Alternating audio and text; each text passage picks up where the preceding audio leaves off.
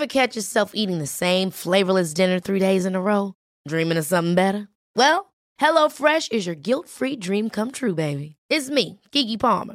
Let's wake up those taste buds with hot, juicy pecan-crusted chicken or garlic butter shrimp scampi. Mm. Hello Fresh. Stop dreaming of all the delicious possibilities and dig in at HelloFresh.com. Let's get this dinner party started.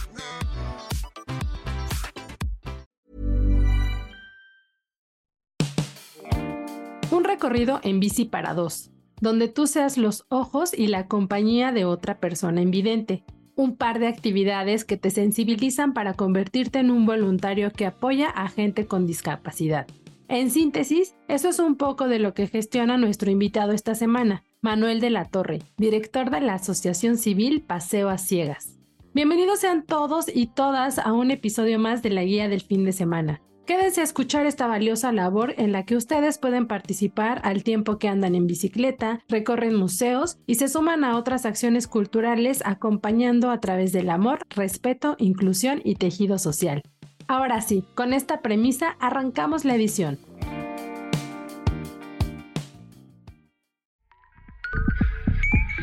La guía del fin de semana, con la señorita etcétera.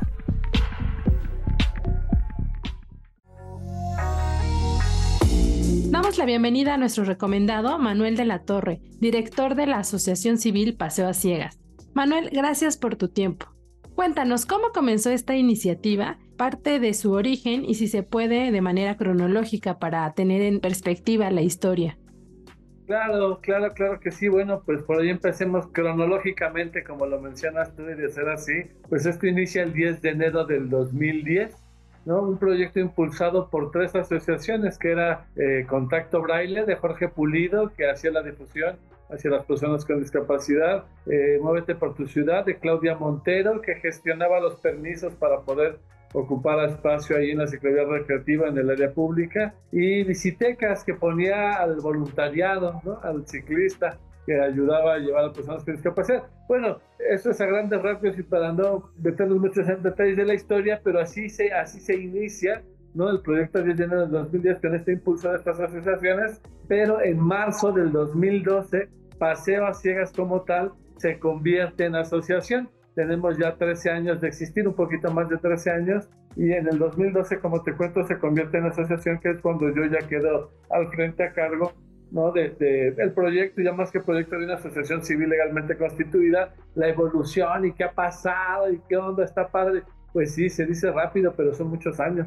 Yo para que se llega más lejos digo que son dos lustros, ¿no? Más de dos lustros. Entonces, eh, pues ha sido básicamente sobrevive y existe por amor, ¿no? Yo creo que no hay otra razón para que esto siga existiendo más que el amor que los que estamos aquí ponemos a este proyecto, a esta asociación, a esta causa, a convivir, a rodar, a ir a las bicicletas los domingos de 9 de la mañana a una y media de la tarde en la glorieta de la Diana Cazadora todos los domingos dentro de la ciclovía recreativa. Y como te comentaba, bueno, pues también de ahí surge también eh, proyectos en donde vamos a, eh, en esta parte de la, de la, evolución, a cuestiones culturales, vamos a visitas a museos, recorridos guiados para nosotros específicamente, a veces recintos cerrados, ¿no? Que únicamente los abren para nosotros, pero bueno, hemos ido infinidad a, a cientos de visitas a museos, conciertos, clases de baile, en fin, un sinfín de cosas, caminatas, que pues hemos hecho para que las personas con discapacidad, los beneficiarios de la asociación, con los cuales contamos pues con muchos, con cientos de ellos, ¿no?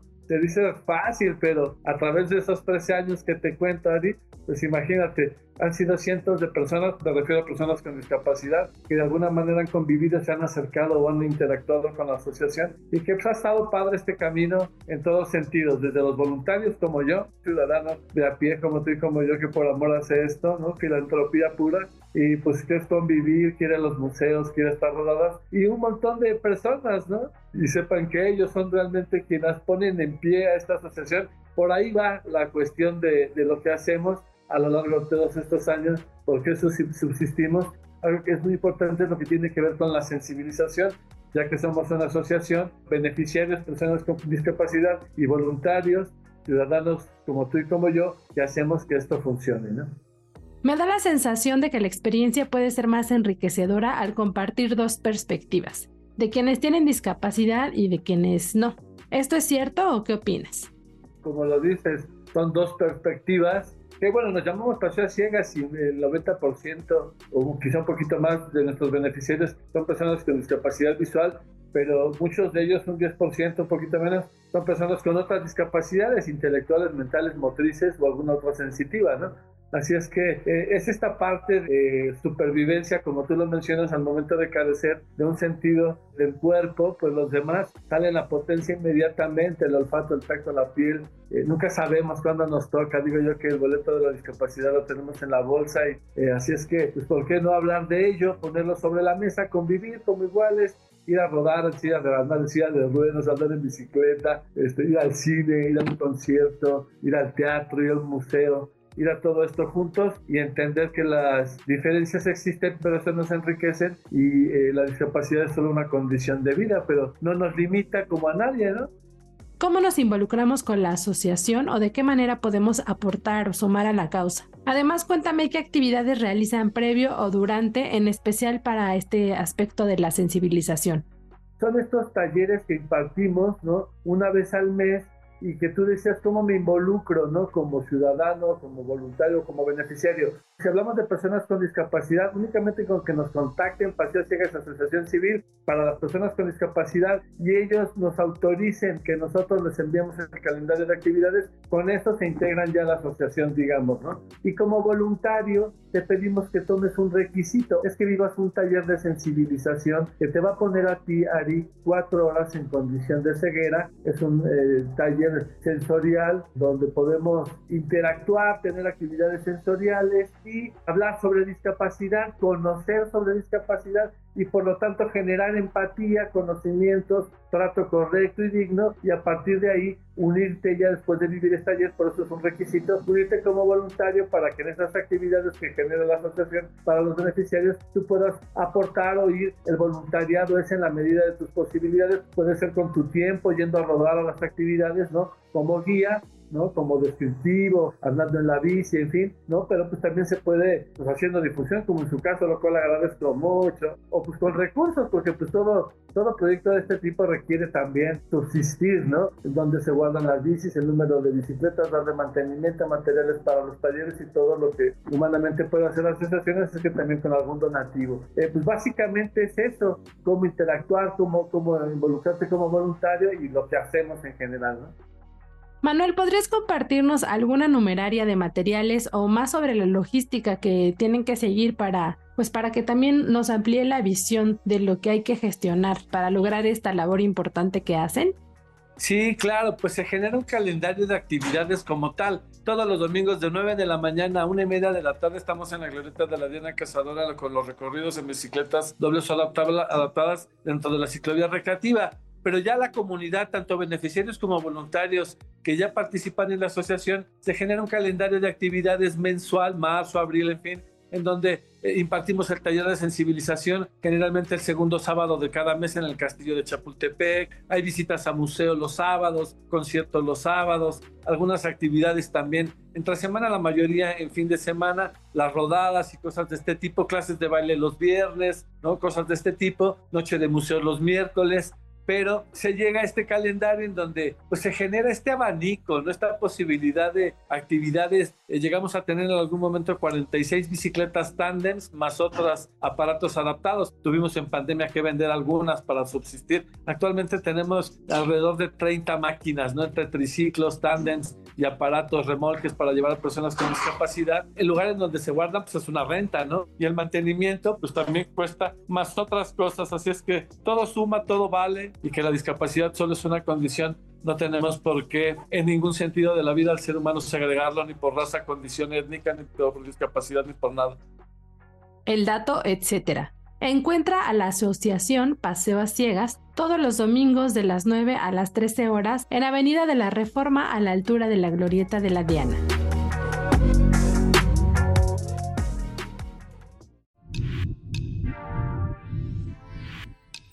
La charla con Manuel de la Torre, director de la Asociación Civil Paseo a Ciegas. Oye, Manuel, ¿sabes si hay alguna otra asociación parecida a la de ustedes en otras partes del mundo o en el país? Cuando inició la asociación, te digo, 10 de enero del 2010, pues básicamente era hacer la actividad de la bici. Poco después surgieron los talleres. Un año, par de años, cuando mucho ya tenemos la asociación con todas las actividades culturales y todo, como te comento, por eso ya lo hicimos asociación en el 2012. Este proyecto lo llevamos a muchas ciudades, como a 12 ciudades ¿eh? del país muchas Irapuato, Querétaro, Oaxaca, San Luis Potosí, en fin, Monterrey, Guadalajara. A muchas ciudades lo llevamos. Valió la pena eh, porque ya ves que esta parte de hacer la ciclovía recreativa en las ciudades ha sido un boom y no nada más en la Ciudad de México hay ciclovía recreativa. Hay en muchas partes del mundo y ciudades dentro del país donde hacen cierres dominicales. Hay muchas asociaciones que nos dedicamos a esto en muchos sentidos. Por ejemplo, se me, acordé de ahorita de una que se llama que Sienten, que enseña a tomar fotografías a personas ciegas, ¿no? Por decirte una, halcones, ¿no? Que son unos cuates que corren, hacen carrera con ellos. En fin, nosotros nos enfocamos al tema de recreación, de cultura, ¿no? La bici fue el eslabón, pero se fue dando todo esto y la sensibilización terminó siendo básica, elemental, un pedestal de esta asociación, el tema de la sensibilización, porque es la mejor manera que encontramos de generar empatía, amor, respeto, conocimiento y de esa manera irlo eh, prodigando por donde vayamos en nuestro quehacer día a día y que esta ciudad se vuelva más humana. Cuéntanos más de la participación y los valores que tú crees que suma Paseo a Ciegas. No solo a mí, sino a todos los que participamos aquí, nos hace mantenernos aquí. Y es oír las historias, no nada más de las personas con discapacidad, de cada uno de nosotros y hacer ese tejido social del cual se habla tanto ahora, tú lo mencionaste al principio de la plática, en donde hacemos pues este tejido social, este conocernos como ciudadanos, conocer gente. Hay mucha gente extranjera, por ejemplo, que, que, está con nosotros, que rueda con nosotros, ¿no? De muchas partes del mundo que viven aquí, que se unen a rodar, que a fin de cuentas eh, hacemos esto con esa causa, con socializar, tejido social, generar sensibilización, generar conciencia y hacer algo que no nos cuesta nada y que nos da mucho, que es hacer algo por el prójimo.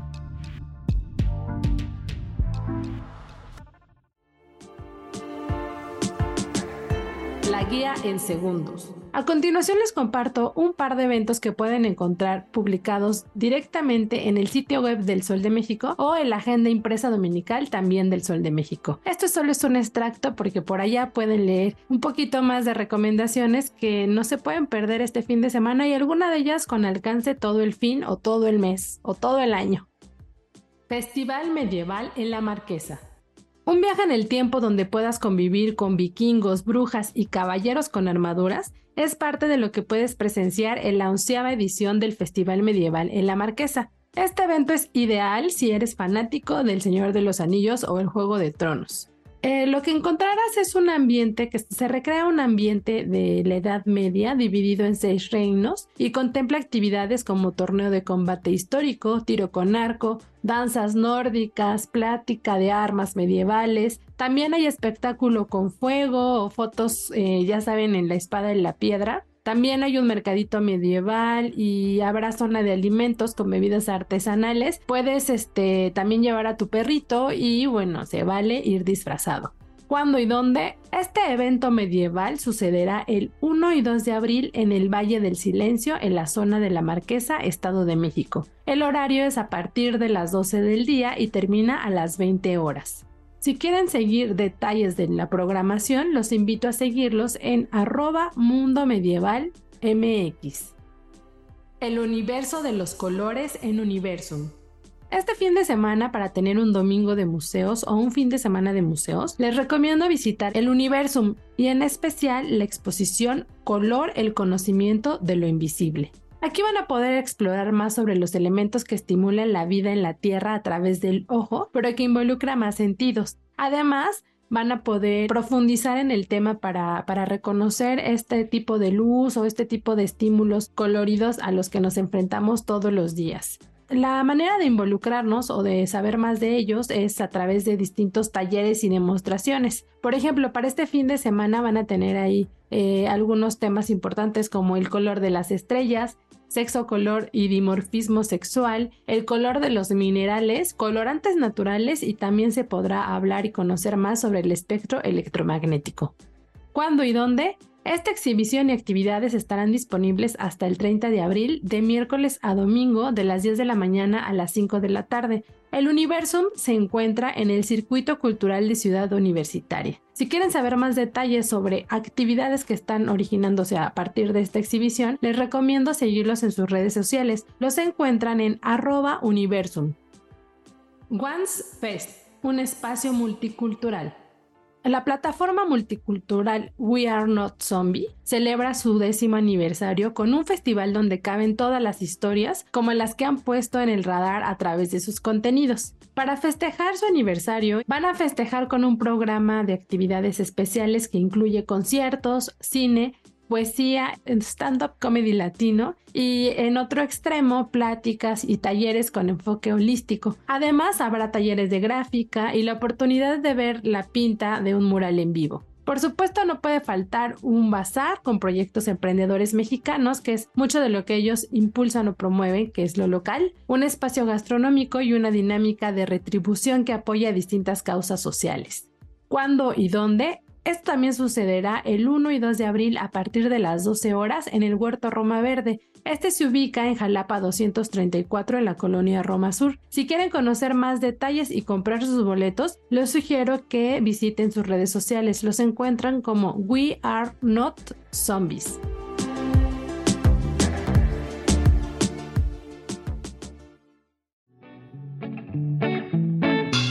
Así damos por concluida una entrega más de la guía del fin de semana. Recuerden que pueden seguir la conversación conmigo o compartirme recomendaciones también en mis distintos perfiles. Me encuentran como la señorita etcétera en Facebook, Instagram y Twitter. Espero este episodio sea enriquecedor para ustedes y vean de qué manera pueden sumar a otras causas mientras que se involucran más con actividades recreativas o culturales.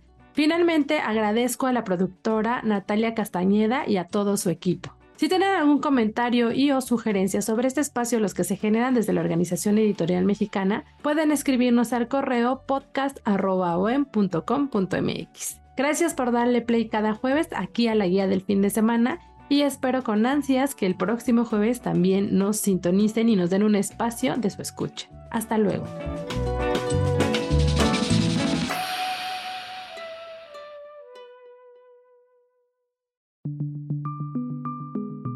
Es una producción de la Organización Editorial Mexicana.